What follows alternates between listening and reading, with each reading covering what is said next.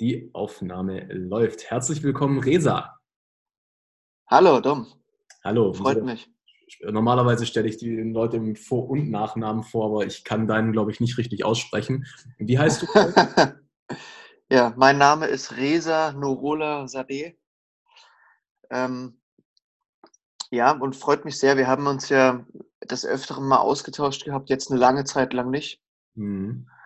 Daher äh, danke für die Möglichkeit, einen Podcast, dass wir das jetzt zusammen machen. Wie, wie, wie, hatten wir uns eigentlich damals kennengelernt? Das war doch über irgendeine, ah, von Tekis, gell, so eine Finanzveranstaltung, wo du auch mit dabei warst. Oder? Du, ja, du hattest mich mal angeschrieben.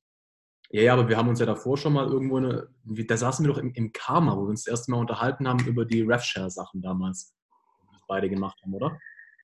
War das Karma gewesen oder äh, Baltino? Im Baltino haben Nein, wir Karma. mal getroffen. Ja, ja, ja, ja. Also okay, okay. Ja.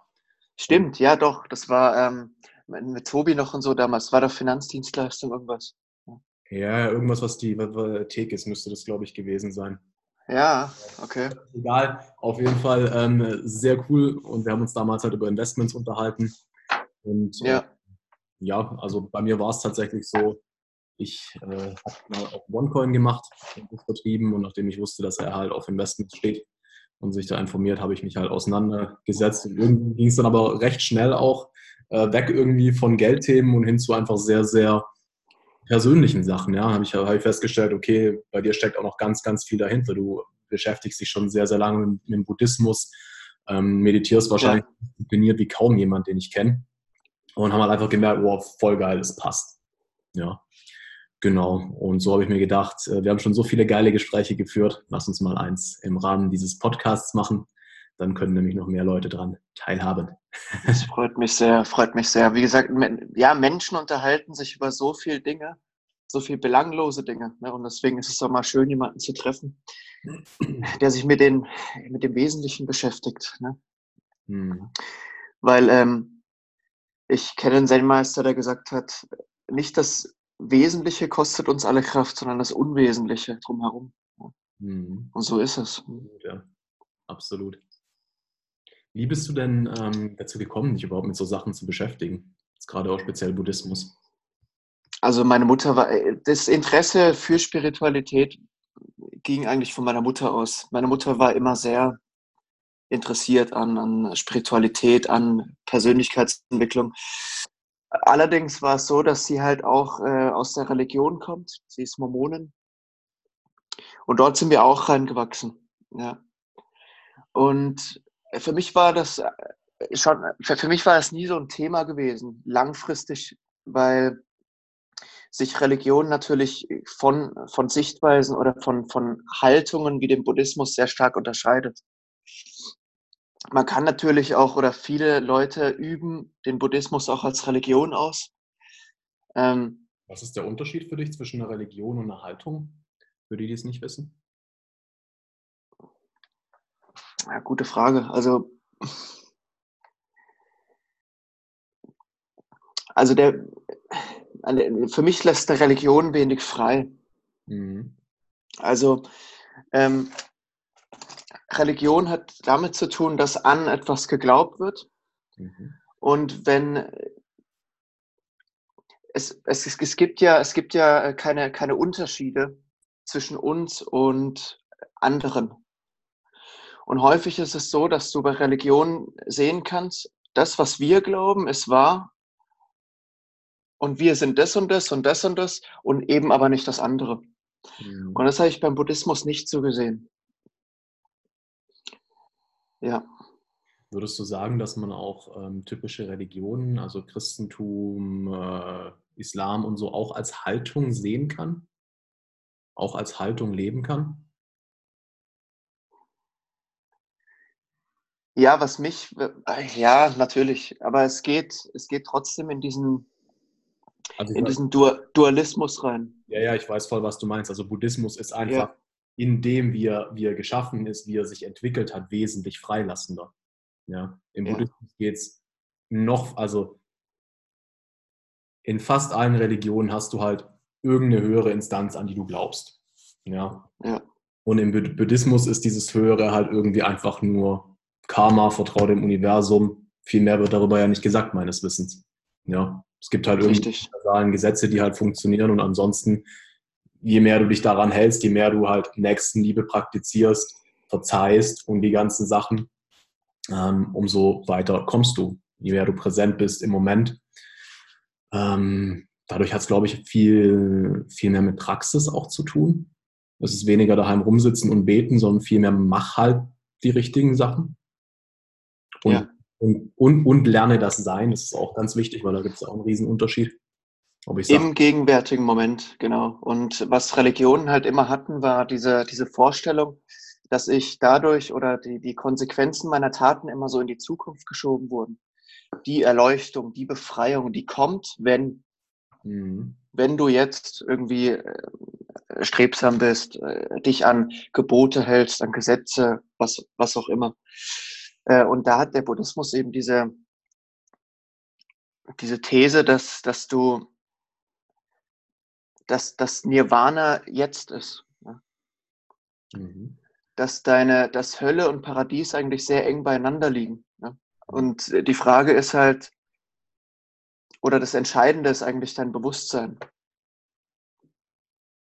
Ja. Wie du die Dinge siehst. Mhm. Absolut. Ich meine, letztendlich findest du das ja sogar in der Bibel. Auch Jesus hat gesagt, so das Königreich des Himmels ist in dir. Und der Ursprung ist jetzt, er ist gegenwärtig. Ja. Genau, und die Frage ist halt nur, ja. wie interpretierst du es? So, egal was dir passiert, denkst du jetzt, oh fuck, das ist schlecht, dass es passiert ist, oder oh ja, yeah, es ist gut, dass das passiert ist. Ich meine, letztendlich gibt es kein gut oder schlecht. Ja? Alles hat positive wie auch negative Seiten, je nachdem, wie man es beleuchtet. Würde jetzt ein Meteorit die Menschheit auslöschen, würde jeder Mensch natürlich sagen, äh, fuck, scheiße, aber vielleicht würde die Erde sagen, hey, voll gut, kann ich mich ein bisschen erholen. So. Ja, oder Finanzkrise und sowas. Ich meine, das hat die Welt ja aufgeweckt. Ne? Genau. In gewisser Art und Weise. Auch wenn es unangenehm ist, ja. Also aus vielen Perspektiven heraus kann man schon als schlecht bezeichnen, aber ja. Ähm, ja, aber ich denke, das, das, das nicht aus Buddhismus lehrt, oder? Das, also einfach was du über die Situation denkst, was du über dich und dein Leben, über den jetzigen Moment denkst und fühlst, entscheidet, ob du im Himmel bist oder in der Hölle. Richtig. Es ist ja keine Religion. Also der Dalai Lama sagt immer so schön, der Buddhismus ist keine Religion, sondern eine Wissenschaft des Geistes. Ja? Hm, interessant. Finde ich auch sehr schön. Ja. Hast du das Buch der Freude gelesen zufällig? Das Buch der Freude habe ich, glaube ich, noch auf dem Tisch liegen. Noch nicht, ja. Aber ich bin, bin sehr dran, auch mal was von Dalai Lama zu lesen. Das ist vom Dalai Lama, oder? Von Dalai Lama, also geschrieben natürlich von einem Journalisten. Der Journalist ja. war irgendwie sechs, sieben Tage äh, mit dem Dalai Lama und Erzbischof Desmond Tutu ähm, quasi in so einem Retreat und hat einfach deren Gespräche mitgehört und mitgeschrieben. Ja. Also zum Teil natürlich auch dann Fragen gestellt aus seiner Sicht.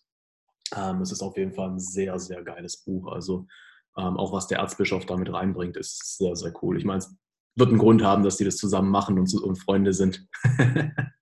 ja. Obwohl, und ich, das finde ich halt auch so geil. Wir haben so viele Religionskriege und dann ist ein Erzbischof und das Oberhaupt vom Buddhismus setzen sich zusammen und haben die geilste Zeit ihres Lebens. Ja. So, so, ja. so muss es doch sein. Ist doch scheißegal, an was du glaubst, man, solange wir uns respektvoll irgendwie und mit Liebe begegnen. So darauf kommt es doch an.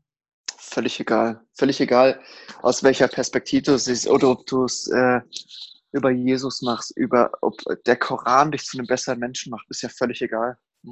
Absolut. Hauptsache ja, einheitlich. Absolut, ja. Ähm, Stimmt. Wie fing es bei dir dann mit dem Buddhismus an? Hast du, hast du irgendein Buch gelesen, das dich dann fasziniert hat? Oder warst du hast du jemanden getroffen? Wie, wie, wie ging da die Reise konkret los bei dir? Äh, ja, ich glaube, wir hatten das schon mal davon. Also ich, es hat nach der Schulzeit und nach der Bundeswehr und so war ich ja in einer, in einer Krise so ein bisschen. Ich wusste nicht, was ich machen sollte. Mhm. Bis ich dann äh, die Ausbildung in der Fitnessbranche gemacht habe und dort habe ich als Verkäufer gearbeitet im Fitnessstudio. Und ich weiß nicht, ob du das weißt, aber im Vertrieb oder generell im Verkauf beschäftigt man sich schon ein bisschen sehr mit sich selbst. Ja. Mhm. Es ist zwar noch ego-bezogen, aber man hat zumindest schon mal diesen Zugang, sich mit seiner Persönlichkeit zu beschäftigen. Verstehst du mich eigentlich gut? Ich verstehe dich wunderbar. Okay. Ähm, ja, und als ich dann mit der Ausbildung fertig war, habe ich immer mehr Menschen getroffen. Das ist ja natürlich äh, die Selektion des Bewusstseins wieder, ähm, die, die ähnlich ticken. Und mein damaliger Chef, also den ich dann getroffen hatte, er hat eine sehr große Ruhe und einen sehr großen Frieden ausgestrahlt. Das war ähm, dann im Fitnessstudio in Freiburg, weil ich habe ja meine Ausbildung in Umkirch gemacht gehabt. Mhm. Ja, und so fing das Ganze an. Ich hatte ja schon ewig eine Sehnsucht in mir gespürt, weil ich, ja, ich kam ja in die Schule, dann zum Bund, wie schon gesagt, und dort waren ständig diese sogenannten Experten, die sich eben darüber ausgesprochen haben und dich darüber belehren wollten, wie es läuft.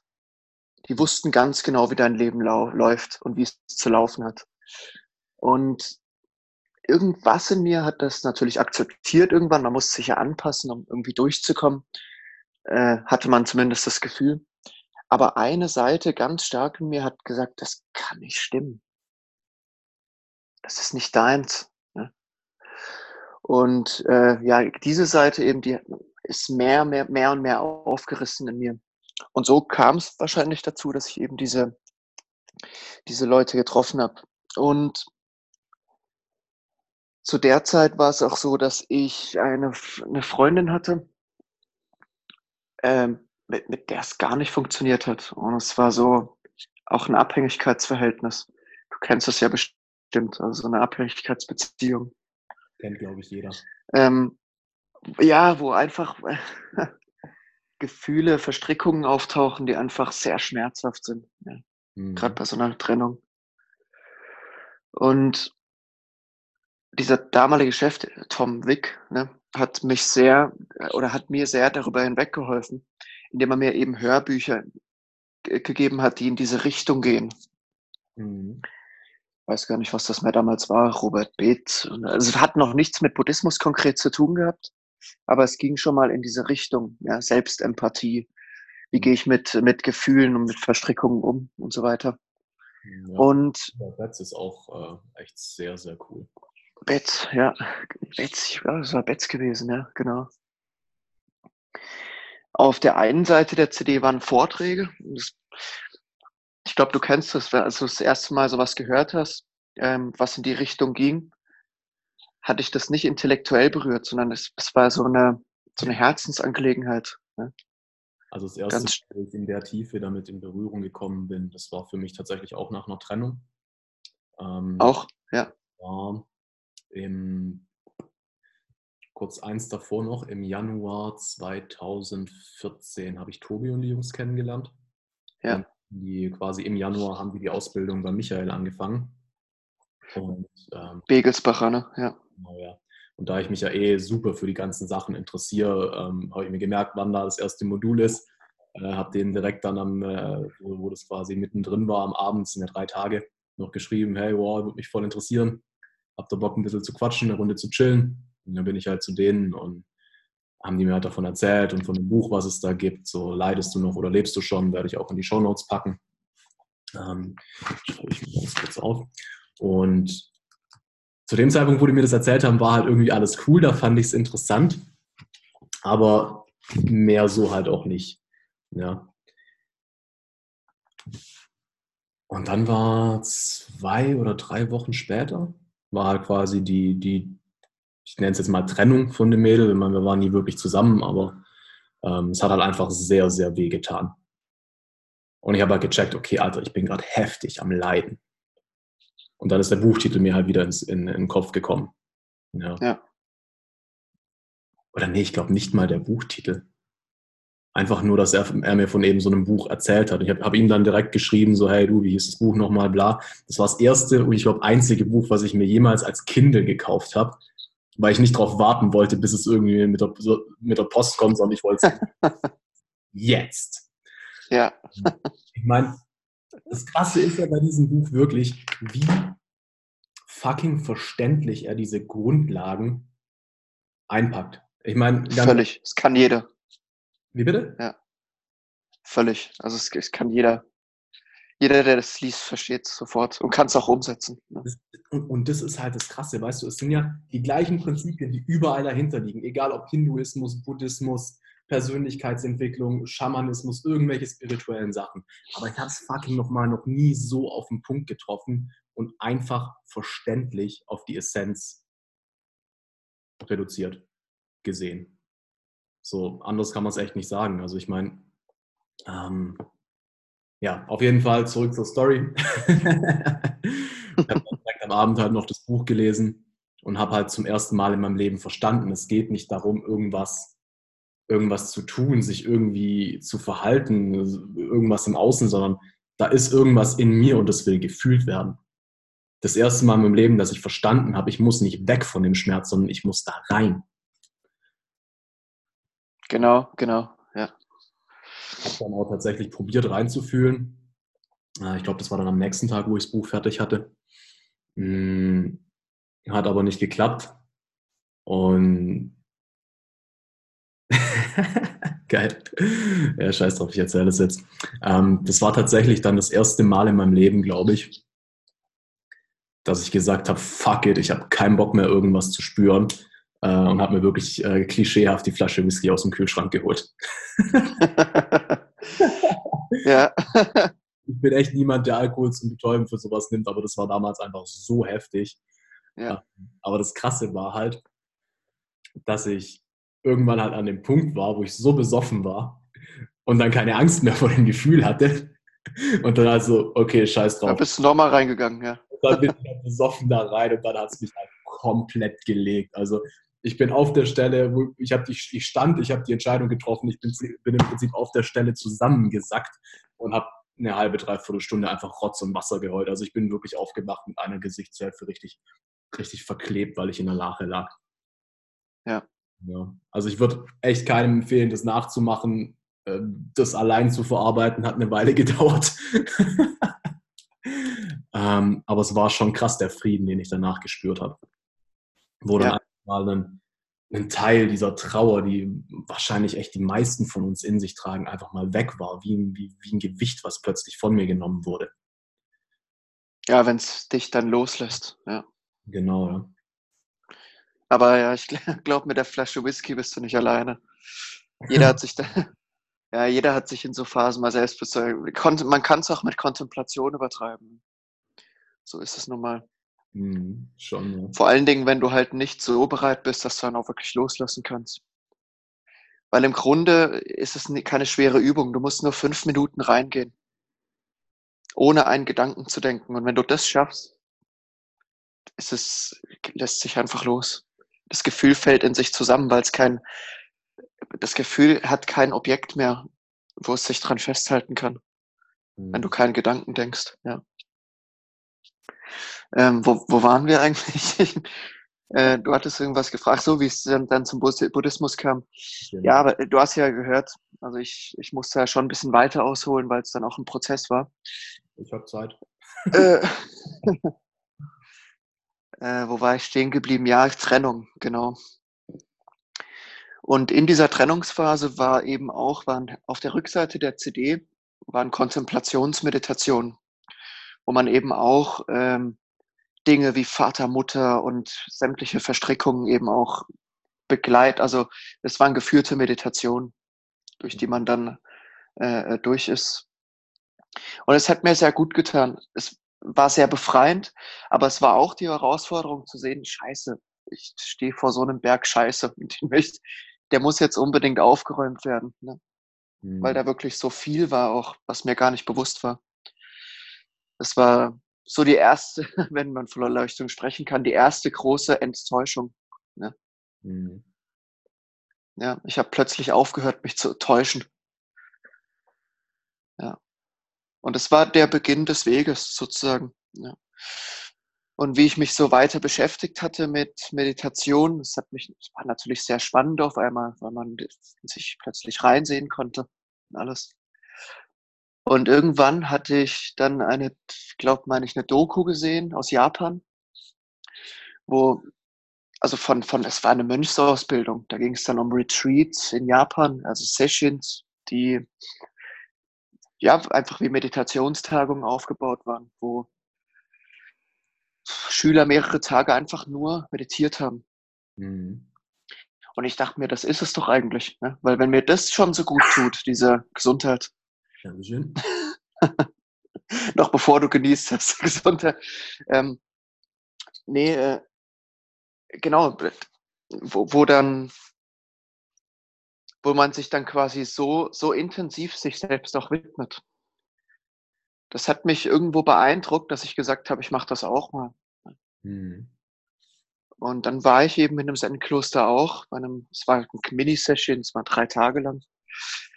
Ähm, und dort habe ich einfach auch eine sehr wertvolle Erfahrung gemacht, auch mal hinter diese ganzen Verstrickungen zu blicken. Bisher war es immer so, oh ja, da war ein Schmerz und noch ein Schmerz und noch ein tieferer Schmerz. Also ständig am Leiden eigentlich. Egal wie tief Aber, du gehst, es geht noch eins tiefer, es kommt noch ein Schmerz. ja, genau. Und ja, als mir dann äh, so nach einem Tag schon die Knie und alles, also es hat mir nicht nur die emotionale Ebene war sehr stark da, aber auch die körperliche Ebene. Und es hat dann so fusioniert. Es war beides da. Mhm. Und irgendwann war dann ein Punkt, wo du nicht mehr weglaufen kannst. Auch nicht den Gedanken, weil du so stark mit deinem Schmerz beschäftigt bist.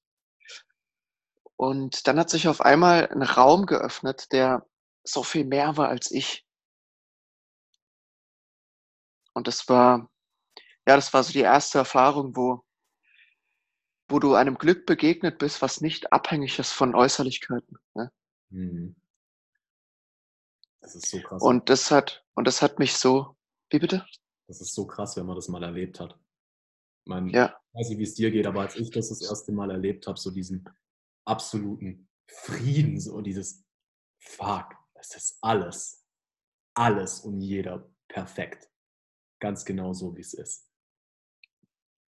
Es ja. gibt also ich meine, ich habe ich hab vorher schon Konzepte in meinem Kopf gehabt, von was ich erreichen will. Aber in dem Moment, wo ich das das erste Mal gespürt habe, seitdem gibt es einfach kein, kein Ziel mehr, was mich irgendwie begeistert, außer das. Und ja, Mann, Leute das ist so. Hinbringen. das ist so, das ist äh, genau so, wie du es beschreibst. Ja, es gibt eigentlich im Leben kein anderes Ziel, auf das sich lohnt, hinzuarbeiten. Wenn du einmal oder wenn, wie öfter du in diesem Gewahrsein bist, desto öfter spürst du das. Ja? Mhm. Wenn der gierige, der äh, verblendete Geist und wo er ständig ist, einfach mal nachlässt ne? und beim Körper ist. So mhm. beides eins ist. Da merkst du, da gibt's eigentlich nicht mehr viel zu tun. Eigentlich gibt's nicht mehr viel zu tun. Es gibt einfach nur noch sich leiten zu lassen. Und das, ja. worauf man gerade Bock hat und der Rest wird dann, äh, wird dann in seinen Platz fallen. Also ich habe tatsächlich, ähm, ich habe auch schon mal so zwei, drei Tage in meinem Leben gehabt, wo ich wirklich dauerhaft in diesem Zustand war. Und es ist halt einfach heftig, was dir da alles zufällt. Ja. Also ja, Mann, auch im Außen. Aus heiterem Himmel Menschen an und geben dir genau das, was du gerade brauchst. Und du denkst dir nur so, what? Voll geil. ist ja eh schon geil. Völlig, völlig, völlig automatisch. Ja, ja. Das ist so eine Unterstützung, die du auf einmal spürst, so ein getragen werden. Ne? Mhm, absolut, ja.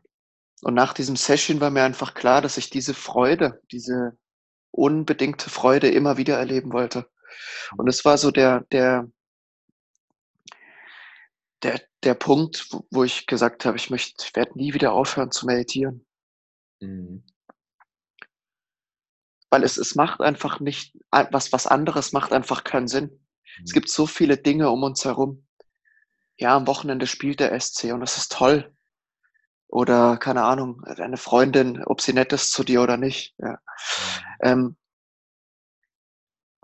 wenn wir uns mit Menschen treffen und äh, das hatte ich auch schon, dass Menschen mir gesagt haben, hey, warum redest du immer über Buddhismus und über diese Spiritualität und dieses ganze Zeug? Sage ich ja, was, worüber lohnt sich denn mehr zu sprechen? Weil egal was du erlebst, ob du es erlebst, wie du es erlebst, das ist alles eine Selektion deines Bewusstseins. Mhm.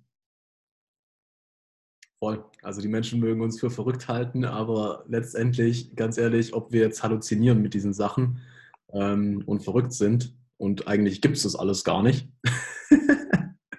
oder nicht, ist mir relativ egal, weil die meisten, die solche Gedanken haben und die mir sagen, ich bilde mir Sachen ein, sind meistens wesentlich weniger glücklich, als ich es bin.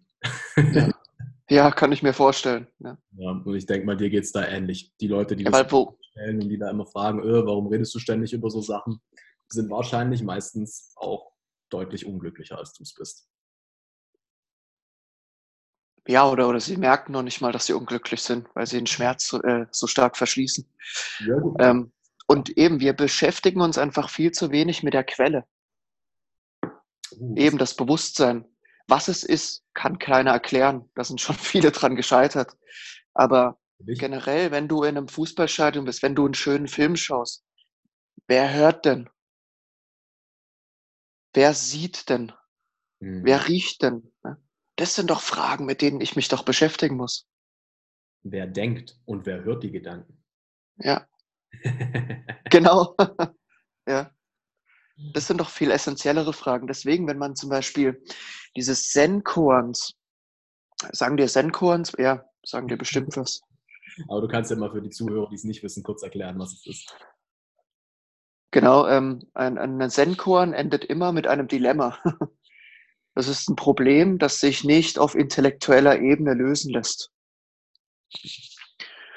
Also Und kein Brain-Teaser, sondern ein Soul-Teaser. genau. Und was ganz, ganz spannend ist, ähm, jetzt für dich, der die Koans kennt, ist, ein Koan, das Einzige, das Allereinzige, was ein Koan aufrechterhält, ist immer die Frage, wer bin ich? Lies dir mal ein paar durch und stell dir, also es ist wirklich immer so, dass die einzige Frage, die aufrechterhalten wird, die Frage ist, wer bin ich? Okay, kannst du mal ein Beispiel machen? Erzähl mal einen Koan. Spontan. Nee, aber ich wollte jetzt auf was anderes hinaus. Ähm, aber ich will einen Koan hören. Ah, willst du einen Koan hören? Ja, den mit den rauchenden Mönchen. Der ist gut. Äh, ja, warte mal. Ich habe den, glaube ich, sogar auf dem. Wenn ich, wenn ich die App jetzt wegdrücke, hört man mich noch, oder? Äh, ich weiß es nicht, ehrlich gesagt. Ja, gut. Umso mehr reizt mich, das jetzt auszuprobieren. Warte. Probier's aus. Ja, ja. Ich höre dich noch, ja. Ja, prima. Ich hatte den gespeichert, deswegen, ich lese ihn, glaube ich, mal vor. Mhm. Mach das. Das ist krass, weil was ich, was ich bisher so an Koans äh, gehört und gelesen habe, sind ja schon immer sehr unterschiedliche Dilemma. Hm. Aber du sagst, es ist wirklich immer nur die Frage, wer bin ich dahinter? Klar, weil wenn jetzt zum Beispiel, äh, ich, ich finde es jetzt nicht, aber lass es am besten lieber, das, äh, lieber mal diskutieren, weil wenn jetzt zum Beispiel der Meister oder der Schüler eine Frage hat die sich eben nicht intellektuell beantworten lässt, weist der Meister ihn immer darauf, dass die Antwort in ihm zu finden ist. Weil äh, es ist ja auch äh, zum Beispiel im, im Geschäftsleben äh, der, der Fall, dass wir, dass wir immer vor, vor Herausforderungen, vor Problemen stehen mhm. und irgendwann an einen Punkt stoßen, wo wir, egal was wir tun, wir finden dafür keine Lösung. Mhm. Und dann ist es eben essentiell zu sagen, hey, ich, ich kehre jetzt mal zur, zur Quelle zurück. Einfach mal diesen Gegenpol zu leben und zu schauen, wo mich das hinführt.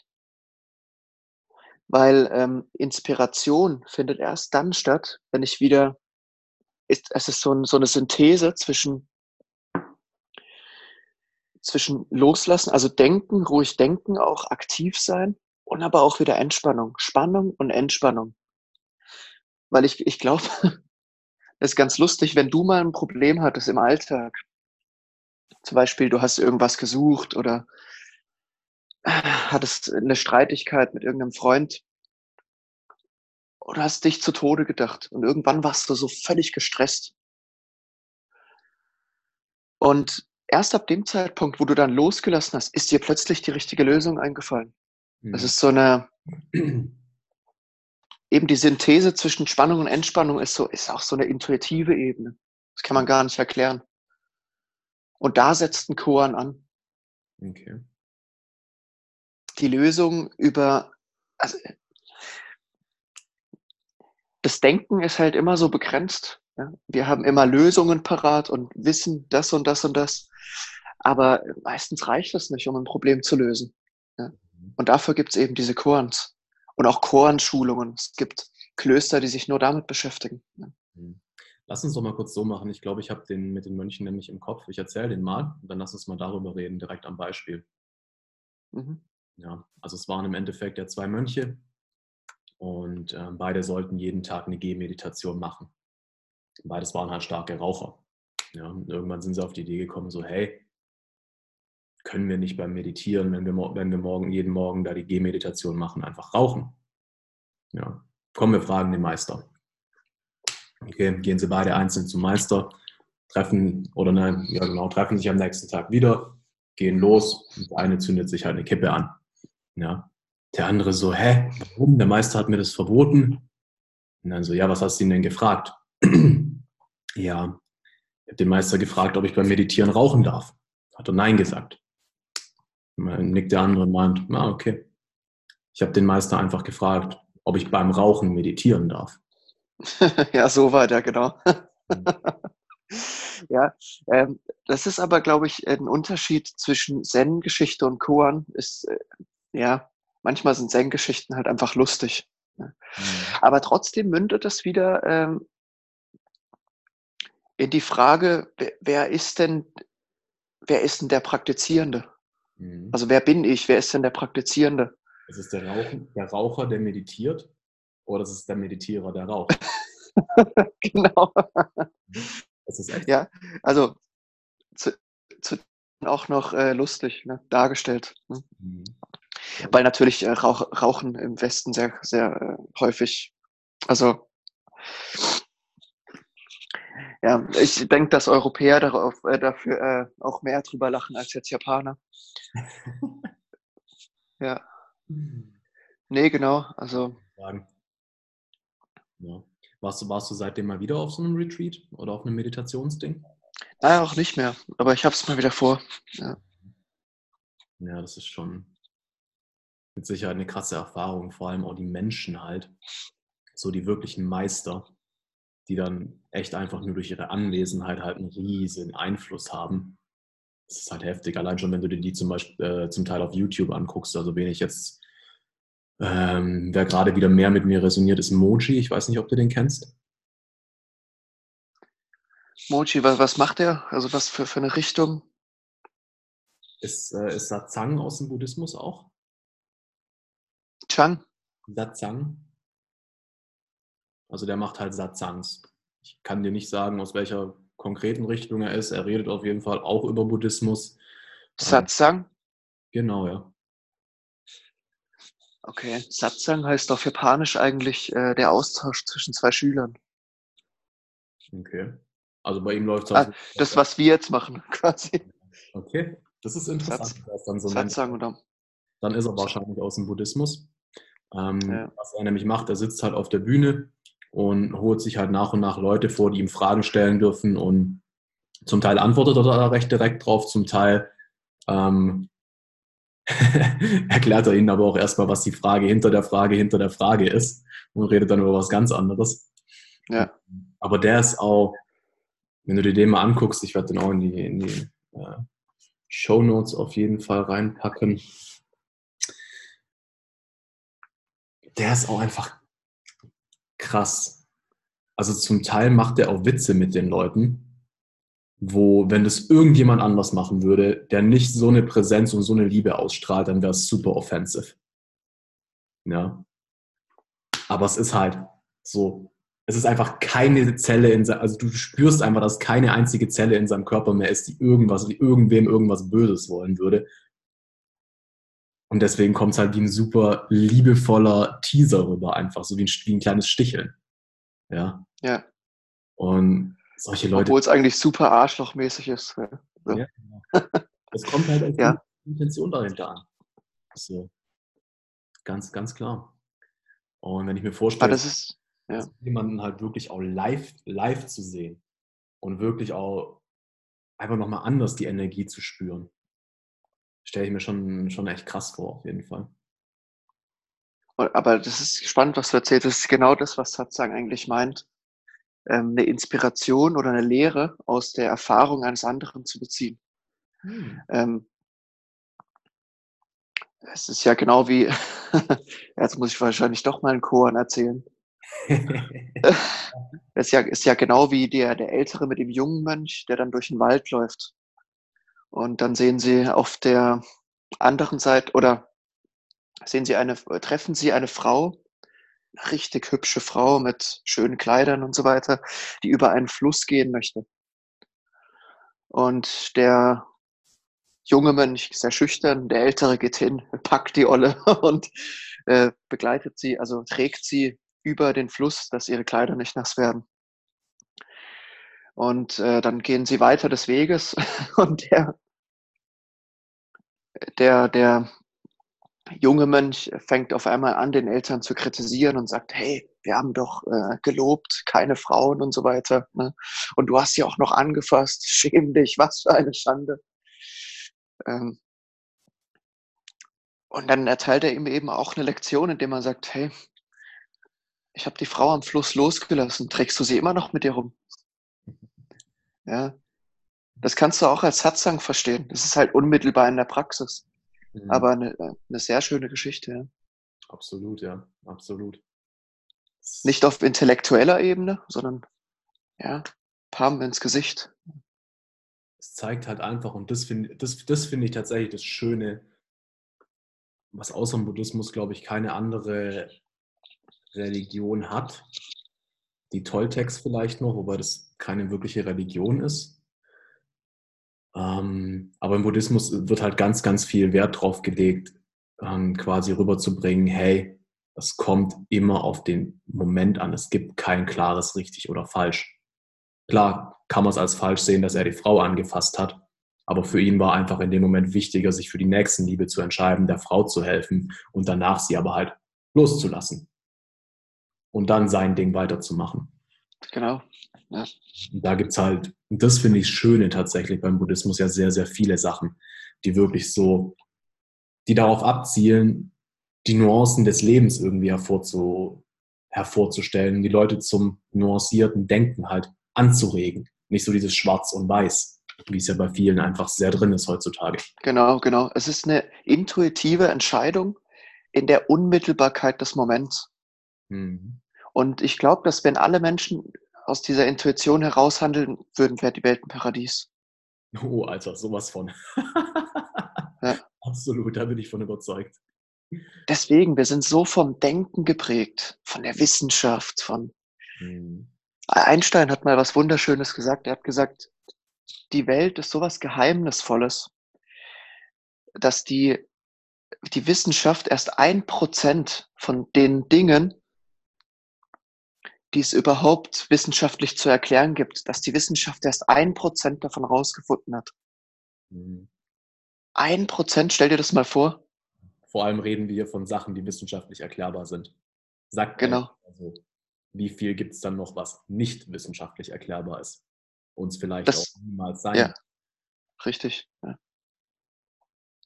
Ich meine, wie lange gibt es die Menschheit schon? Wenn das jetzt erst ein, ein Prozent sind, äh, dann müsste man noch äh, eine, Milliarden von Jahren leben. Ne? Aber Also ich meine, da gibt es natürlich sehr, sehr, sehr, sehr gespaltene Geister mittlerweile, ja. Ich meine, es gibt genug Leute, die sagen, dass es die Menschen seit Anbeginn der Erde gibt, also seit 4,5 Milliarden Jahren. Nur kann ich halt davon ausgehen, und ich meine, das ist tatsächlich ziemlich bewiesen wissenschaftlich. Also bei den Indizien, die es gibt, gibt es eigentlich, müsstest du doof sein zu widersprechen, aber es gab einfach immer wieder alle paar 10.000 Jahre Katastrophen auf der Erde die Sintflut ist nicht umsonst Teil von so gut wie jeder alten Religion. Ja, es gibt überall auf der Welt Sintflutgeschichten. Es gab halt einfach immer mal wieder einen Schwupp und die Zivilisationen wurden ausgelöscht. ja. Das Geile, Aber warum? Um eine neue Chance zu erhalten. Ja, also ich ist eine Möglichkeit. Warum ist mir persönlich relativ egal. Aber was ich halt, welchen Vergleich ich halt super, super spannend finde. Wenn die Zivilisation ausgelöscht wird, welche Menschen überleben denn? Keiner. Gibt es keine Menschen, die außerhalb der Zivilisation leben, die ohne Strom und Gas und solche Sachen überleben würden? Ach so, du meinst jetzt die Zivilisation als solche. Mhm. Ja. Also ich meine, es müsste schon eine ganz, ganz, ganz krasse Apokalypse sein, um wirklich die Menschen auszurotten, überall auf der Erde. Ja. Weil Ja. Buschvölker, sofern nicht bei, genau bei denen die Hauptkatastrophe ist, werden immer irgendwie überleben. Weil sie einfach im Einklang mit der Erde und im Einklang mit der Natur sind. Ja. Das geht wahrscheinlich sogar so weit, dass die anhand der Tiere, weil du weißt, wir, wir wissen ja mittlerweile, wenn ein Erdbeben oder Vulkanausbruch ist, die Tiere sind schon zwei Tage davor weg. Jemand, der im Urwald lebt und sieht, alle Tiere verpissen sich, der wird sich mit verpissen. Ja. Und jetzt finde ich es aber spannend, sich mal zu überlegen, angenommen, es gibt so ein Urwaldvolk, ja, das hatte mal hier ein bisschen Kontakt so zur Zivilisation, ja, denen wurden vielleicht Bilder gezeigt, Geschichten erzählt von Forschern und so. Und ja, jetzt passiert wieder eine Apokalypse, ein Meteorit schlägt ein oder sonst was und alle Zivilisation rottet sich aus. Was erzählt denn dieser Buschmensch für Geschichten über uns? Da waren Menschen, große Zivilisationen, die wie magisch von der einen auf die andere Seite der Welt miteinander kommunizieren konnten, die Türme bis in den Himmel gebaut haben. Die wollten Türme bis zu Gott bauen. Irgendwann war es Gott zu viel und er hat sie ausgelöscht. Erinnert dich das an eine Geschichte, die sehr bekannt ist? Ja, gib mir einen Tipp. Also ich, ja, Also wenn du ausgelöscht durch, er hat dafür gesorgt, dass sie 100 verschiedene Sprachen sprechen, nicht mehr miteinander kommunizieren, ersetzt, dann hast du den Turm von Babylon. ja. Stimmt. Ja. Hm. Und das finde ich halt super spannend, sich zu überlegen, hey, keine Ahnung, wie alt die Menschen sind, aber wie viel Versuche, eine Zivilisation aufzubauen, hatten denn wir als Menschen schon? Der wievielte Versuch ist es, eine Zivilisation aufzubauen und als Menschheit quasi voranzukommen, als Rasse? Ja. Wie oft haben wir es vielleicht sogar auch schon weiter geschafft, als wir jetzt sind? Und wie oft sind wir in der Steinzeit geblieben? Das sind spannende Themen, finde ich, wenn man da Ja. mal.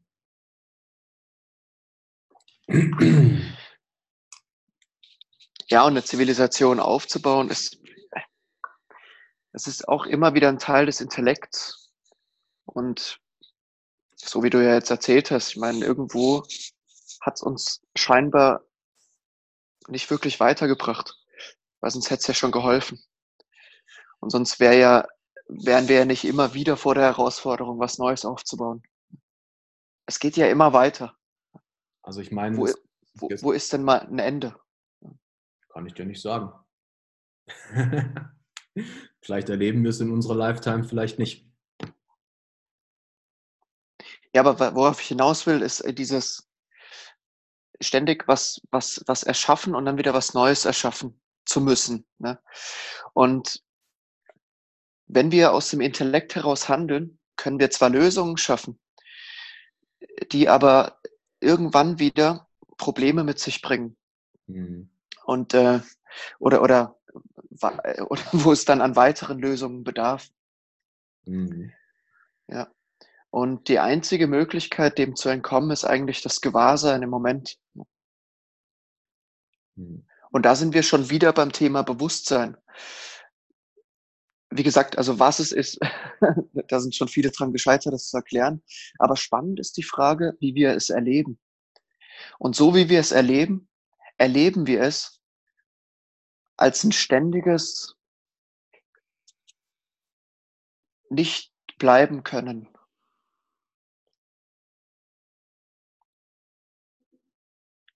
Wenn es sch schlecht ist, wollen wir, dass es gut ist. Wenn es gut ist, wollen wir, dass es besser wird. Und wenn es besser ist, haben wir Angst davor, dass es schlechter wird. Hm. Al- Also e egal wie es ist, es ist nie. Ne? Hm. Es ist immer schon vorbei. Ja. Es ist, es ist immer, aber es bleibt nie. Genau. Schon sehr, sehr spannend. und deswegen ist es so eine wichtige Praxis für jeden Menschen. Und es gibt keinen, der von der Meditation ausgeschlossen sein sollte. Sich hinzusetzen und mal diesen, dieses, diese, das ist eine hohe Kunst, das zu beherrschen. Was zu fokussieren, vielleicht den Atem, einfach mal gewahr zu sein, zu bleiben. Einfach dieses Risiko einzugehen, zu bleiben und dann zu schauen, wie es wird. Mhm. Absolut, ja. Und ich bin mir sicher, dass es eine Lösungsschaffung ist, die auch noch so viel einfacher ist, wo wir uns nicht anstrengen müssen. ja. Mhm.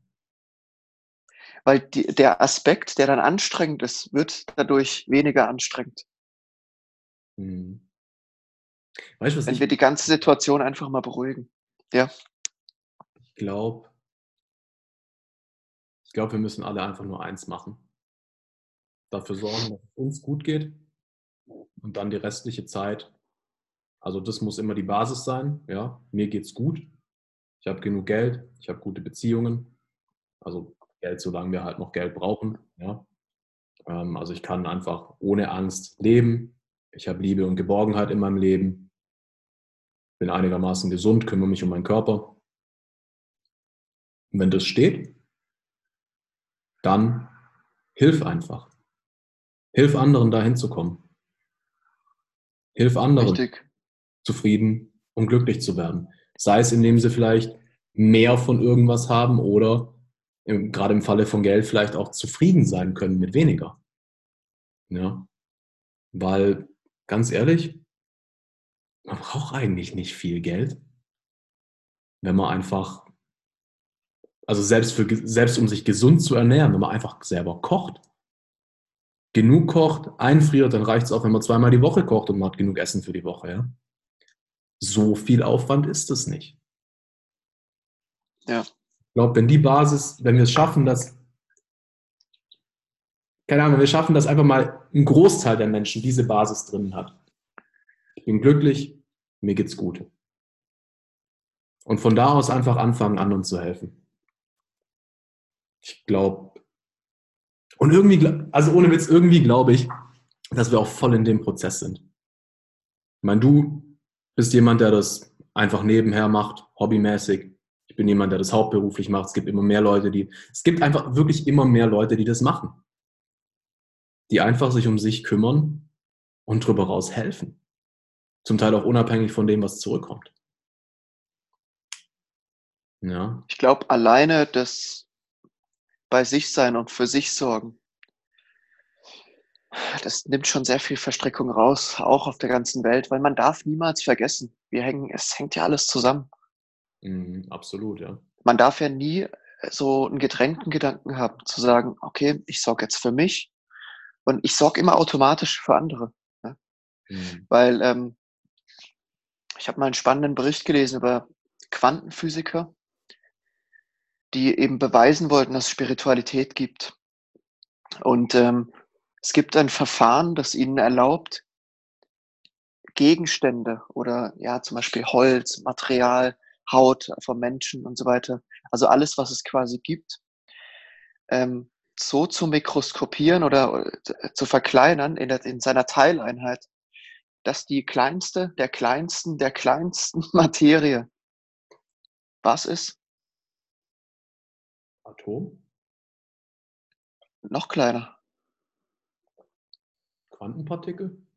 Energie. Energie. ist doch kein Partikel, oder? oder hä? Energie ist die kleinste, Energie ist die kleinste Einheit von Materie. Deswegen kannst du davon ausgehen, wenn das so wäre, und die haben recht, dass alles um uns herum Energie ist und wir sind aus einem Guss. Ja, davon kannst du sowieso ausgehen. Also ich meine, das ist ja eh klar, dass der Tisch, der Laptop und alles eigentlich 99,9% leerer Raum ist und einfach nur Atome, die durch Energie zusammengehalten werden. Genau.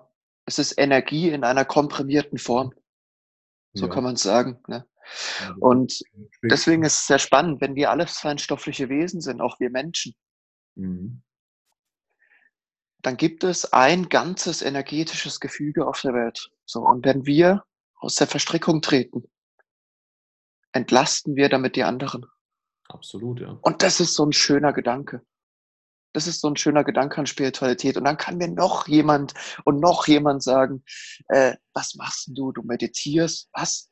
Ich sollte eigentlich sagen, was seid ihr verrückt, dass ihr nicht meditiert? das Problem ist nur, wenn du das tun würdest, würdest du wieder den Verstrickungen beitragen.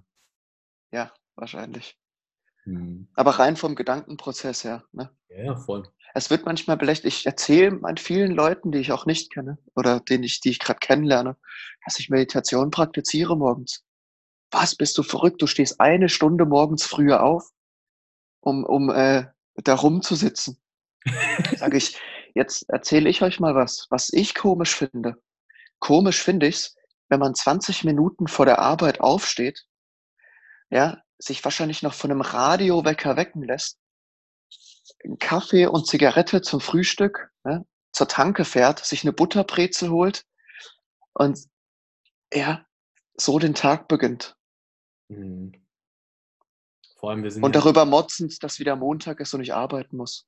Mhm. In einem Job, zu dem ich keine Lust habe. Das ist. Ähm, Was ich da ja. im Vergleich finde, ist einfach wirklich das Ding, jeder von uns, für jeden ist es ganz normal, eine gewisse Körperhygiene zu haben. Also zumindest mal, hoffentlich. Ich weiß, es gibt Leute, die das nicht so sehen, aber für mich ist es normal, mir die Zähne zu putzen, jeden. ja. irgendwie ab und zu mal zu passieren, ja. zu waschen und solche Sachen. Ähm, ja, aber Fakt ist, egal ob wir von einer feinstofflichen Ebene rausgehen, ausgehen und über Energien reden oder selbst nur von einer rein psychologischen, scheiß mal auf Energien. Ja, Trotzdem hörst du den ganzen Tag Sachen, die nicht in deinen Kopf gehören, die dir nicht dienlich sind. Und wenn es nur die dumme Werbung an der Bushaltestelle ist. So, dein Kopf wird voll geimpft. Ist so. Ja, da kann keiner mit argumentieren. Was machst du jetzt für deine geistige Hygiene und deine emotionale? Ist es nicht genauso wichtig oder noch wichtiger, da einfach in sich drin aufzuräumen und diese ganzen negativen Sachen einfach raus, rauszuholen. Ja. Ja. Oder beziehungsweise durch positive, durch Ruhe und so zumindest mal einen Gegenpol zu schaffen. Ganz deiner Meinung, ja. Das, das wird leider in, äh, auch, auch im Westen und das ist, finde ich, die Herausforderung.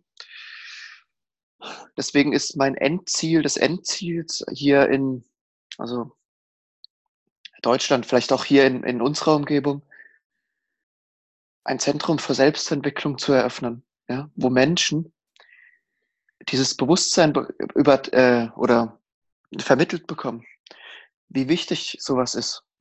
Mhm. Weil im, im Osten ist es teilweise völlig normal. Da meditieren Kinder, im Bhutan meditieren Kinder vor dem Unterricht. Das musst du dir mal vorstellen. Mhm. Da wird 15 Minuten, werden die Augen zugemacht und Stille. Voll geil. Und der Lehrer ist ein Erleuchter, irgendein Erleuchteter wahrscheinlich, der dann die. Ah, wunderschön, das muss ich ja kurz erzählen. Haben wir noch Zeit? Ja, ja. Also meine, meine Folgen gehen zwischen anderthalb und auch schon mal zweieinhalb Stunden. Okay, sehr schön. Ich habe mal eine, eine Doku gesehen über, über den Bhutan, weil das ja anscheinend oder ja, weil es ja anscheinend das glücklichste Land der Welt sein soll. Und da haben sie einen Schulunterricht gezeigt. Also die, da waren Redakteure drin, also Reporter, äh, die das Ganze gefilmt haben. Eben äh, gestartet war der Tag mit Meditation, so 15, 20 Minuten, geführte Meditation auch teilweise. Also der Lehrer hat das angeführt. Und irgendwann haben sie sich mal über, über Tiere unterhalten. Ich kann mich noch an diese Szene erinnern. Und da gab es ein Mädchen, das also es, es, das ging ums Thema Frösche. Und dann haben sich die Kinder plötzlich unterhalten, der Lehrer hat sie unterhalten lassen. Und dann hat er rausgehört, dass ein Mädchen gesagt hat, oh, ich finde Frösche eklig. Frösche stinken, Frösche sind eklig und so weiter. Und wenn ich mir überlege, wie hier ein Lehrer darauf reagiert hat, was, du kannst den Frosch doch nicht eklig finden und so weiter, ne? kam dieser Lehrer hin und hat das Kind über eine empathische Fragetechnik dazu hingeführt, also er hat irgendwie so begonnen, hey, spannend, dass du das ansprichst. Warum findest du denn Frische eklig? Mhm. Und so weiter und so fort. Und am Ende dieser Frageschleife hat sich das Kind selbst beantwortet. Ich werde mir, glaube ich, in Zukunft vornehmen, Frösche oder gern zu haben. Ne? Krass. Ich werde mich bemühen, Frösche gerne zu haben. Aber nicht, weil der Lehrer das gesagt hat, dass das so sein sollte, Mhm. sondern er hat das Kind selbst dorthin geführt. Sie hatte selbst dieses Bewusstsein plötzlich, diese Offenbarung. Und das finde ich sehr schön. So funktioniert Erziehung. Das ist, das ist tatsächlich Ja. in einem relativ traditionellen Sinne Coaching. Ein Ja. guter Coach macht, macht fast nichts anderes, als dir Fragen zu stellen. Richtig, ja. Und Da mal einen Impuls, aber im Idealfall kommst du einfach selber drauf. Weil, ganz ehrlich, wer bin ich denn zu wissen, was für dich das Beste ist? Klar hilft es hier und da mal einen Impuls zu setzen, aber letztendlich kommt es viel mehr darauf an, die richtigen Fragen zu stellen und dann selber drauf zu kommen. Alter, weißt du, wie oft ich in Coachings irgendwie, wir versuchen auf eine Lösung zu kommen und ich habe zwei, drei, vier, fünf Sachen im Kopf, die gut funktionieren würden, aber ich halte die halt wirklich zurück, weil er muss selber oder sie muss selber drauf kommen.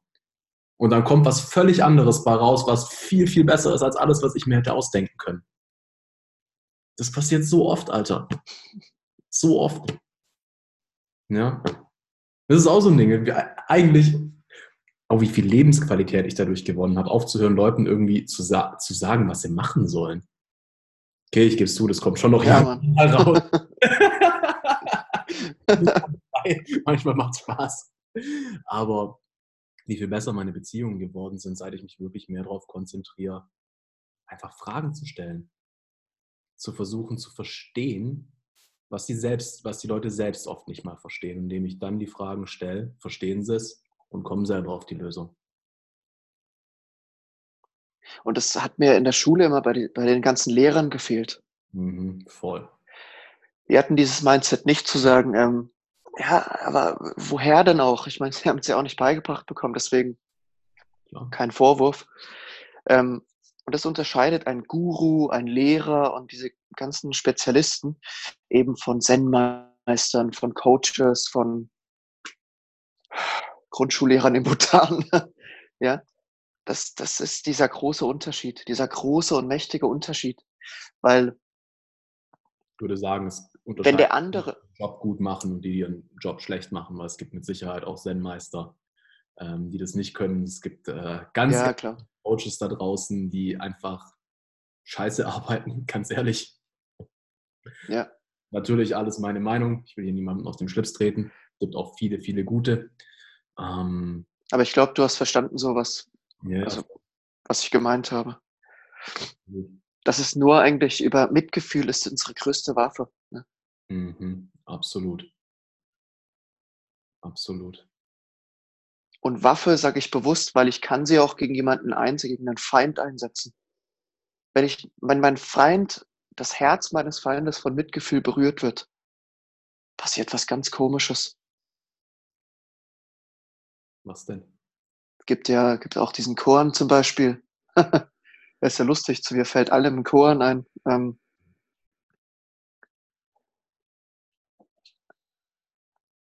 äh, ja, wie waren das nochmal? Ja, koreanisches Zen-Kloster. Mhm. war eben Kriegszeit und so weiter und es war ein General unterwegs, der äh, massig Völker abgeschlachtet hat und eine riesen Schar an Kriegern hinter sich hergezogen hat. Und dann eines Tages hat er ein Volk, also ein, ein Dorf geplündert, wo ein Kloster stand. Und kamen alle rein und die Schüler so voll verängstigt und so. Und der Meister sitzt so da, trinkt seinen Wein und äh, der General sagt,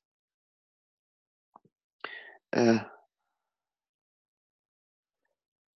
oh komm, Mann, das muss mir jetzt einfallen. Das ist so, so das hat mich sehr bewegt. Ja, genau. Äh, Zen-Meister völlig gelassen und sagt so, ja, ich setz dich doch und trink einen Wein mit uns und so weiter. Und danach geht wieder, weil ihr stört uns bei unserem Unterricht. Ne? Und er halt mit dem Schwert zieht es aus der Scheide raus und sagt, hey, weißt du nicht, wer ich bin? Ich bin der Mann, der dich, ähm, der dich ohne zu zögern in die Hölle schickt. Ne? Dann sagt der Zen-Meister, und weißt du, wer ich bin? Ich bin ein Mensch, der das ohne Widerstand zulässt, in die Hölle geschickt zu werden. Legt sein Glas Wein zur Seite, macht die Augen zu und sagt, auf geht's. Und der war auf einmal völlig perplex und hat sich verbeugt und ihm für diese Lehre bedankt. Und dann ist er mit seinen Männern abgezogen. Der hat den Mann verschont. Weil das ähm, auch wieder so eine intuitive, unmittelbare Entscheidung war. Mhm. Und nicht, oh, was sage ich dem jetzt, damit er mich verschont. Er wusste halt einfach, es gibt, es gibt nichts zu fürchten. Ich meine, das ist, ähm, ich habe ja vorhin auch Moji angeguckt und der hat da was sehr, sehr Schönes gesagt. Wenn du wirklich da bist, verbunden bist, dir bewusst bist, dass du eine Seele bist, so, es gibt keinen Tod mehr. Das ist wie,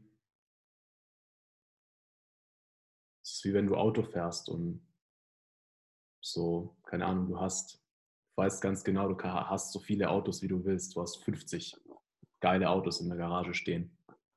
Und jemand droht dir damit dein Auto zu zerstören. So, wenn du dann in einem Bewusstsein bist von, hey, wenn es dir hilft, bitteschön. Ich habe genug Autos. Sehr schön. Wenn du nicht denkst, du bist das Auto, sondern wirklich.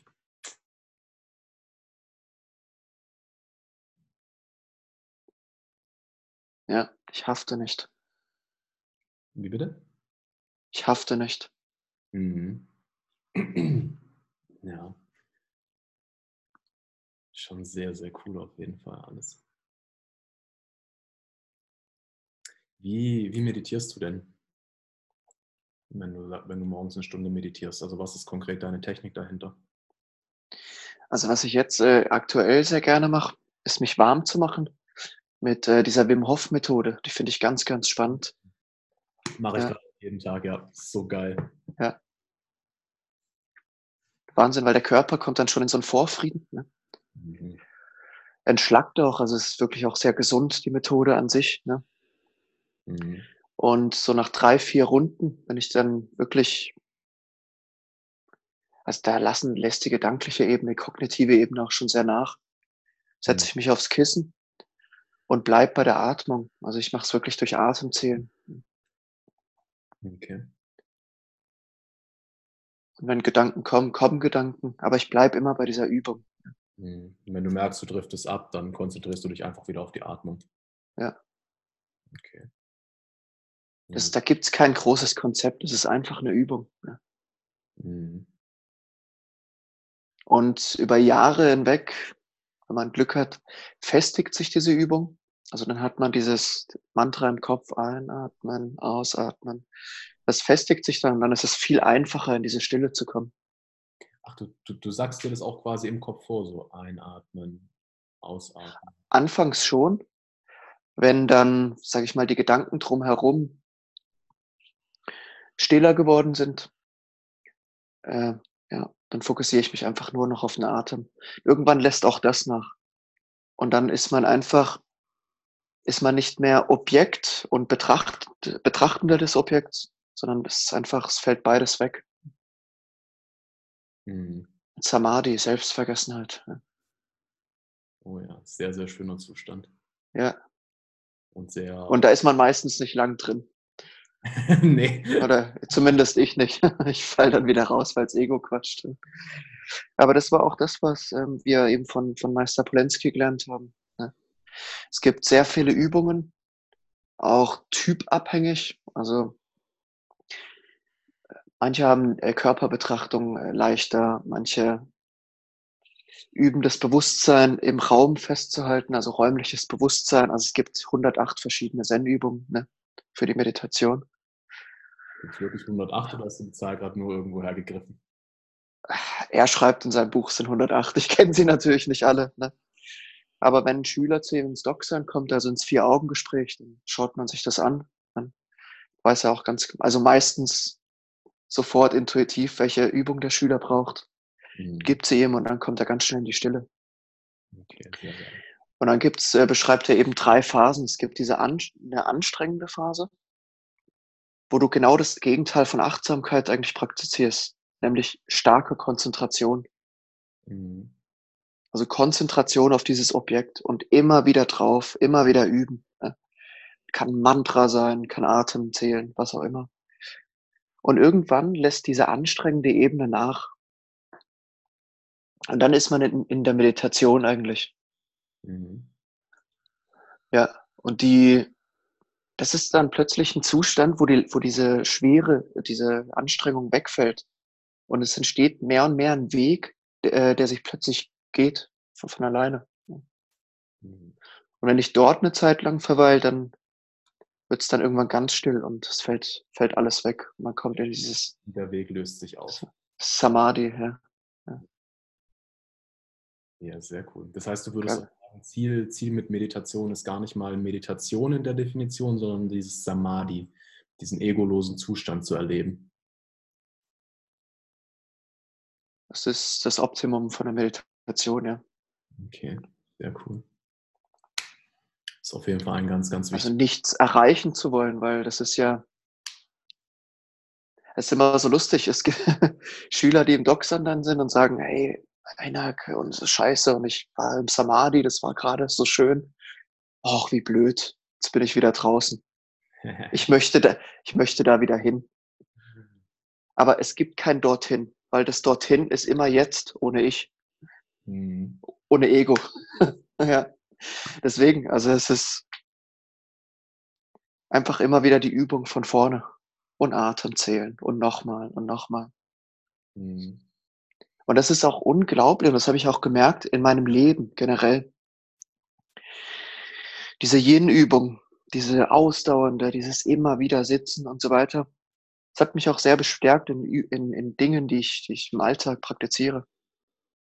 Ja, ich meine, du bist eh ein übelst disziplinierter Mensch, so wie ich dich kenne. Ob es jetzt bei der, beim Training ist oder bei der Autoaufbereitung, völlig egal. Ne? Man macht die Sachen einfach beständig. Mhm. Und merkt aber währenddessen, dass Gedanken kommen, dass Zweifel kommen, dass Wut kommt und so weiter. Ne? Mhm. Und das ist eben das Schöne, dass wir immer meditieren können. Es gibt kein Sitzkissen, auf das wir uns beschränken müssen oder sonst irgendwas, sondern mhm. du kannst was kochen, geh was kochen und meditiere. Absolut, ja. Absolut. Ja. Und hab Spaß dabei. Hm.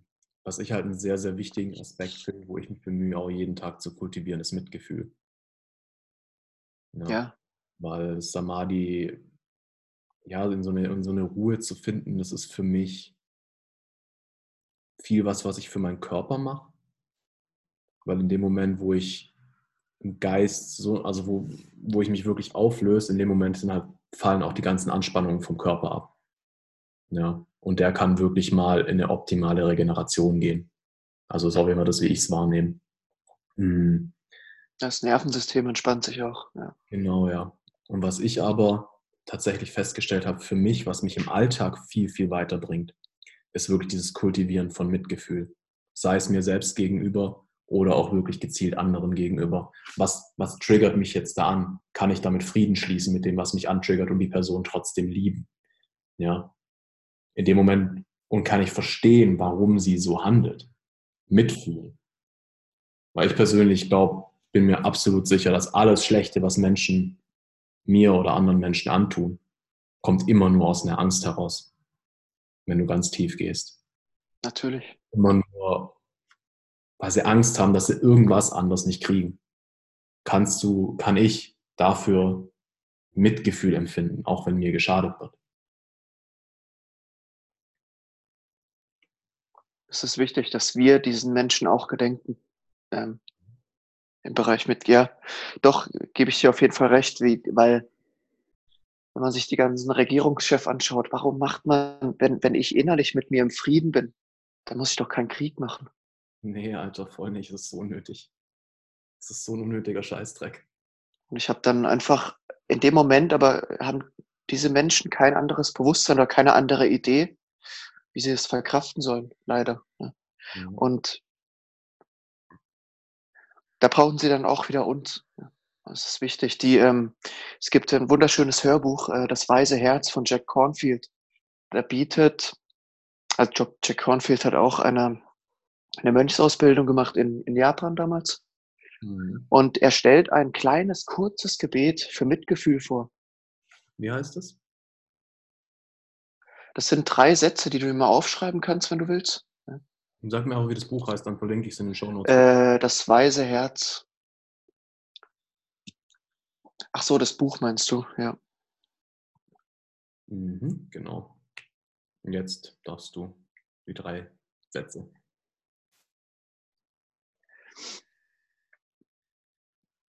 Mögest du voller, voller Mitgefühl getragen werden.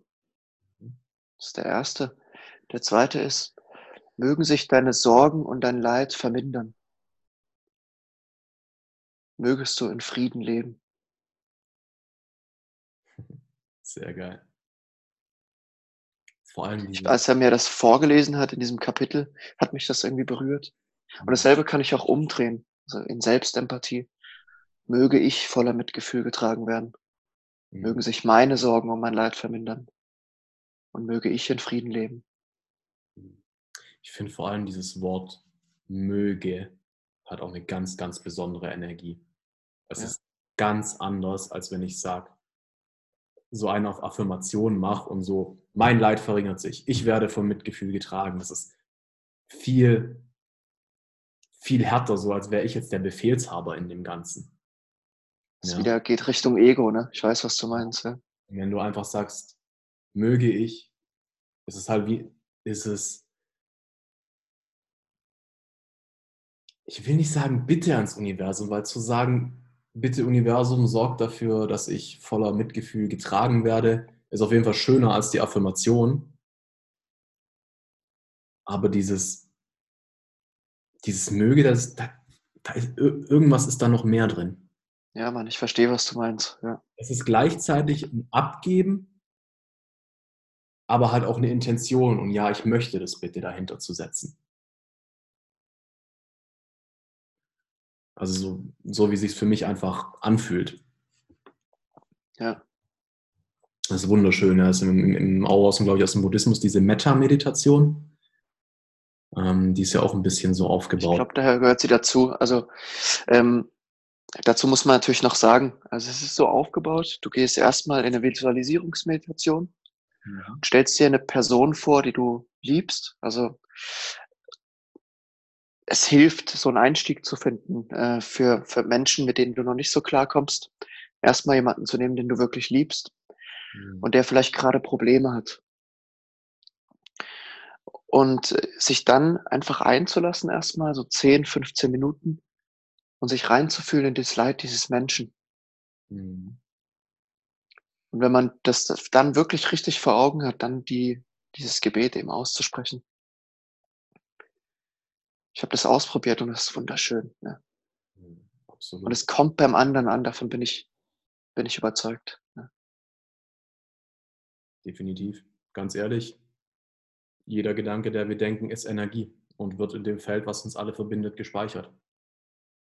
Wie krass es sich manifestiert, das hängt halt dann immer von dem ab, der den Gedanken denkt, wie viel Bums dahinter ist, wie, wie leicht es der andere spürt und so. Hm, aber prinzipiell bin ich auch absolut davon überzeugt, dass wir mit sowas, gerade wenn wir davor wirklich zur Ruhe kommen und wirklich das voller, voller Liebe, voller Mitgefühl für unsere lieben Menschen aussprechen, ja, das kommt dann definitiv. Natürlich, ja. Die eine oder andere Art und Weise. Ob sie es bewusst merken, sei mal dahingestellt, aber es kommt definitiv an. Es hilft ihnen, das reicht schon. Absolut, ja. Absolut. Die müssen das nicht wissen. So es ist ja wieder mit Ego verbunden. Oh ja, der soll das irgendwie rausfinden und sich bei mir bedanken. Ne? Mhm. Nö, warum? Ja. Das hilft dir ja schon wieder. Also ist ja, wie gesagt, alles aus einem Guss. Es gibt ja keine Trennung. Ne? Mhm. Ja. Absolut, ja. Absolut. Wie viel meditierst du? Meditierst du noch aktuell und so? Ja, ja, schon. Also ich wollte gerade sagen, ich lasse es schleifen und was ich schleifen lasse, ist meine Morgenroutine. Aber ich glaube nicht, dass im letzten Jahr viele Tage vergangen sind, an denen ich mich nicht mindestens mal, mindestens mal 10, eher 30 Minuten hingesetzt oder hingelegt habe zum Meditieren. Ich mache es, also ich schaffe es im Moment nicht mehr konsequent am Morgen. Ich habe das Gefühl, die Zeit wird jetzt demnächst wieder kommen. Ähm, aber ja, ich meditiere ganz, ganz oft. Also für mich ist es auch einfach mittlerweile zu einem inneren Bedürfnis geworden. Ja, wenn ich es morgens nicht hinkriege, dann trotzdem auch jetzt zum Beispiel habe ich es heute Morgen zwar nicht gemacht, aber ich bin heim, äh, hab, für mich war klar, so bevor ich mich jetzt hier mit dir unterhalte, möchte ich einfach auch zur Ruhe kommen. Ich nicht irgendwelche Themen von gestern oder von heute hier mit in das Gespräch bringen. Deswegen habe ich mich dann hingelegt, mit dem Wecker gestellt. In dem Fall waren es halt zehn Minuten. Und wirklich mit TM, mit der transzendentalen Meditation einmal kurz komplett runtergefahren. Ja, sehr schön. Das ist auch, das, es ist auch irgendwann so ein Zustand, wo der sich kultiviert mhm. und der eigentlich besser ist als alles, was man dir im Außen anbieten kann. An Unterhaltung, an Angeboten und was weiß ich. Also das ist mhm. ganz schwer zu beschreiben. Das ist eigentlich was, wo du nicht drüber sprechen kannst. Schon. Also ich meine, es ist jetzt nicht so gut, dass ich keinen Sex mehr haben wollen würde. ähm, aber ich denke auch nicht, dass es darum geht, einen Zustand irgendwie aufrechtzuerhalten. Ähm, gerade dieses Samadhi, diese Egolosigkeit ist sehe, sehe ich halt eher auf der Seite des Kultivierens und irgendwie mein positives Konto auffüllen. Mm. Aber wo es für mich halt viel drum geht, ist auch im, im Angesicht von, von Schmerzen, von Trauer, von Wut bewusst zu bleiben. Und sowohl mir selbst als auch anderen mit Mitgefühl eben, wo wir es mal schon hatten, begegnen zu können. Weil in dem Moment, wo du halt allen deinen Gefühlen mit Mitgefühl begegnen kannst, in dem Moment leidest du halt nicht mehr. In dem Moment bist du einfach nur. Ähm, was aber äh, sich für mich ausschließt, also ich, ich finde es schwierig in, in Phasen, wo die Gefühlsebene sehr laut ist, sehr stark ist, zu meditieren. Meditation ist dann unglaublich anstrengend. Ähm, es ist dann mehr so eine kontemplative Meditation, ja, ja. wo man in den Schmerz reingeht. Aber während des tobt, Samadhi zu erreichen, ist ganz, ganz schwierig. Also da habe ich tatsächlich einfach ähm, transzendentale Meditation. Ist halt für mich persönlich einfach wie ein Holzhammer, der dich da halt reinschlägt. So, es ist einfach nur was, was du halt machen musst. Ja. Ähm, was denn? Transzendentale Meditation. Also es geht im Endeffekt einfach darum, dass du dir ein Mantra im Kopf aufsagst. Ähm, schau einfach, was mit dir resoniert. Wichtig ist, dass du keine Assoziation hast. In dem Moment, wo du eine sinnlose Silbe sagst, wo die dein Körper nicht, äh, die dein Hirn nicht assoziieren kann, hast du dahinter einfach mal einen kurzen Blank Space weil es eben keine Assoziation gibt. Bei mir ist es, äh, was ich benutze, ist zum Beispiel Jema. Und dann fange ich einfach an, Jema, Jema, Jema, Jema, Jema, Jema, Jema, also in meinem Kopf nicht laut ähm, und übertöne damit meine Gedanken quasi. So schnell, so laut, dass meine Gedanken übertönt sind. Wenn das, das ist eine schöne Übung, ja, geil. Dann fange ich an, mich auf die Zwischenräume zu konzentrieren. Ja. Zwischen diesen Silben. Die sind ja leer, weil der, weil der Kopf nicht assoziieren kann. Wenn du einfach nur weitermachst, ohne bewusst die Geschwindigkeit zu verändern und dich auf die Zwischenräume konzentrierst, wirst du automatisch langsamer. Die Zwischenräume werden länger. Und in dem Moment, wo du merkst, es slippt wieder ein Gedanke rein, sprichst du einfach wieder. Jema. Irgendwann wirst du merken, es ist ruhig. Du nimmst gerade keine Gedanken mehr wahr. Irgendwann, bei mir ist es dann so, dass ich irgendwann an einer anderen Stelle hinten in meinem Kopf noch leise, noch so leises Flüstern höre, so leise Gedanken, und dann fange ich nochmal von vorne an. An der Stelle im Kopf einfach wieder übertönen. Jema, jema, jema, jema, jema, jema, jema, jema, jema, jema, jema, jema. bis es da ruhig ist. Und das mache ich einfach so lange, bis ich nichts mehr höre. Und wenn ich wieder was höre an Gedanken, dann mache ich es halt wieder. Das ist eine Technik, die mich sehr, sehr zuverlässig, egal in was für einem Zustand ich bin, in den Samadhi bringt. Weil es halt wirklich per Holzhammer einfach alle Gedanken entfernt. Ja, heißt die Frage, ob du halt in der, in der Zeit dann die Konzentration vernachlässigst. Weil sollte jetzt Trauer dort sein und mhm. Gedanken oder irgendwas, was du stark assoziierst mit, also wo du resonierst oder was dich verletzt, ne? ob du dich nicht einfach mal dem widmen solltest, in Mitgefühl. Ne? Mhm. Also was ich halt in Selbstempathie. Oder? Ja, also was ich halt gerade 2017, wo es mir so scheiße ging, halt viel gemacht habe, ist erstmal einfach ähm, 20 Minuten transzendentale Meditation zu machen, dann quasi aufgeladen davon in die Gefühle reinzugehen. So nachdem ich wirklich mal meinen Körper und meinen Geist einfach aufgeladen habe. Ja, und Ruhe, Frieden und Liebe in mir spüre. Dann zu gucken, okay, hey, da ist Trauer. Und jetzt habe ich aber auch die Kraft, da reinzugehen. Also ah ja, okay. wichtig ist auch beim, ja, auch Meditation kann man übertreiben, kann man falsch nutzen, so wie du es auch sagst. Hm. Ja, im Prinzip kann man alles als Flucht nutzen. Wichtig ist halt wirklich, dass man zum einen kultiviert und zum anderen eben aber auch sich halt mit den Schattenseiten auseinandersetzt. Beides ist wichtig. Ja. Ja, das gibt, gibt ja auch viele, die dann zum Session gehen oder zum Retreat und sagen, ja, ich sitze jetzt hier, um befreit zu sein oder sonst irgendwas, um danach irgendwie nicht mehr, also keine Ahnung, dass es mir danach besser geht. Ne? Mhm. Und das ist ja die, die falsche Haltung, weil ich soll ja in, in der Gegenwart, also im gegenwärtigen Moment verweilen können. Mhm. Es ist dann vielleicht ein Zusammenbruch, ja, aber einer, den ich in dem Moment bewusst erlebe. Und dann macht es einen riesen Unterschied. Absolut, ja. Absolut. Weil wenn ich nur meditiere, um halt, äh, keine Ahnung, erleuchtet zu werden oder sonst irgendwas, dann bin ich ja, sitze ich da und denke mir immer, oh, wann kommt die Glocke? Oh, wann kommt die Glocke? ding, ja. ding, ding, jetzt bist du erleuchtet. genau. Ja, damit ich schön äh, im Geschäft sagen kann, ja, ich war auf dem Retreat. ich habe Gas gegeben. so nach Leistungsprinzip. genau. Ja.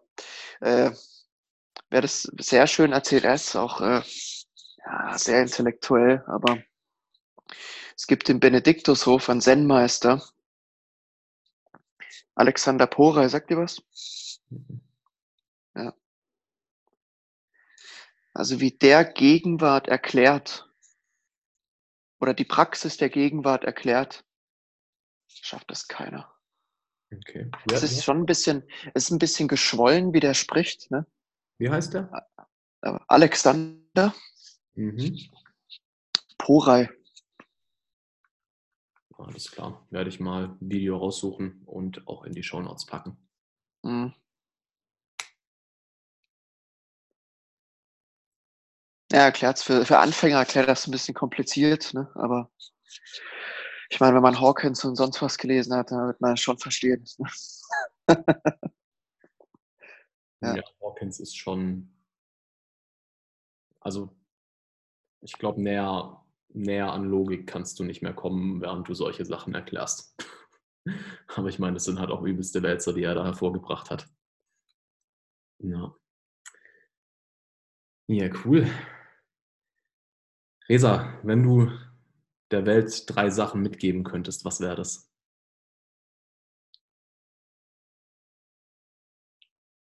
Ich reduziere es auf eine Sache. Okay. Übt gegenwärtiges Sein. Okay. Weil äh, wenn der Geist still wird, verändert sich die Welt automatisch. Es geht mhm. automatisch zum Guten. Und das habe ich auch in der letzten Zeit gemerkt äh, je weniger ich grübel, desto mhm. mehr Glück habe ich. Absolut, ja, absolut. Ne? Geschäftlich, in einer Beziehung, bei Freunden, völlig egal. Absolut. Ich weiß nicht, warum es ist, so ist, aber es ist so. Ja. Mhm. Und das kann ich den Leuten mitgeben, ja. Also quasi einmal natürlich meditieren, um die Zustände erstmal im Grundding überhaupt zu kennen. Und es ist eine Übung, das auf jeden Fall. Also man muss immer nachjustieren und bringt ja nichts, das einmal zu machen und dann wieder nicht. Es ist ein fortlaufender Zustand. Und der nächste Schritt ist dann halt auch im Alltag darauf zu achten, quasi die Meditation nicht auf die Meditation zu beschränken, sondern versuchen, den, die Zeitspanne nach der Meditation, in der man bewusst und gedankenlos bleibt, oder bewusst und mit weniger Gedanken reicht auch schon, dass man die einfach immer weiter ausdehnt.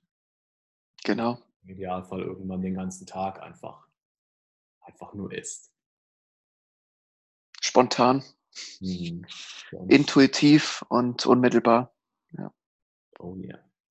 Ich würde sagen, das war ein sehr, sehr geiles Schlusswort. Resa, vielen, vielen Dank dir, mein Lieber. Hat mir sehr Spaß gemacht, mich mal wieder mit dir zu unterhalten. Und Dasselbe von mir. Ja, sehr, sehr gerne. immer, immer schön der Austausch auf jeden Fall. Also mega. Können wir, können wir gern häufiger machen. Jo, müssen auch gucken, dass wir uns mal wieder sehen demnächst. Aber um den, um den Podcast jetzt noch zu beenden, lieber Zuschauer, liebe Zuschauerin, vielen, vielen Dank fürs Zuhören. Ähm, du kennst wahrscheinlich die Leier sowohl eventuell von mir als auch von anderen Podcasts. Like, subscribe, lass mir eine Nachricht da, was auch immer. Schreib mir auf Facebook oder Instagram, Joyful Samurai. Ich freue mich immer über Feedback. Ich antworte und ich kann auch im Moment noch wirklich auf alle Nachrichten antworten.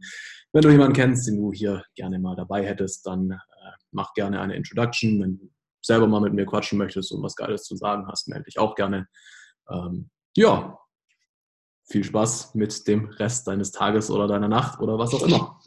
Vielen Dank, danke, danke, Dom. Dir dasselbe. Dankeschön.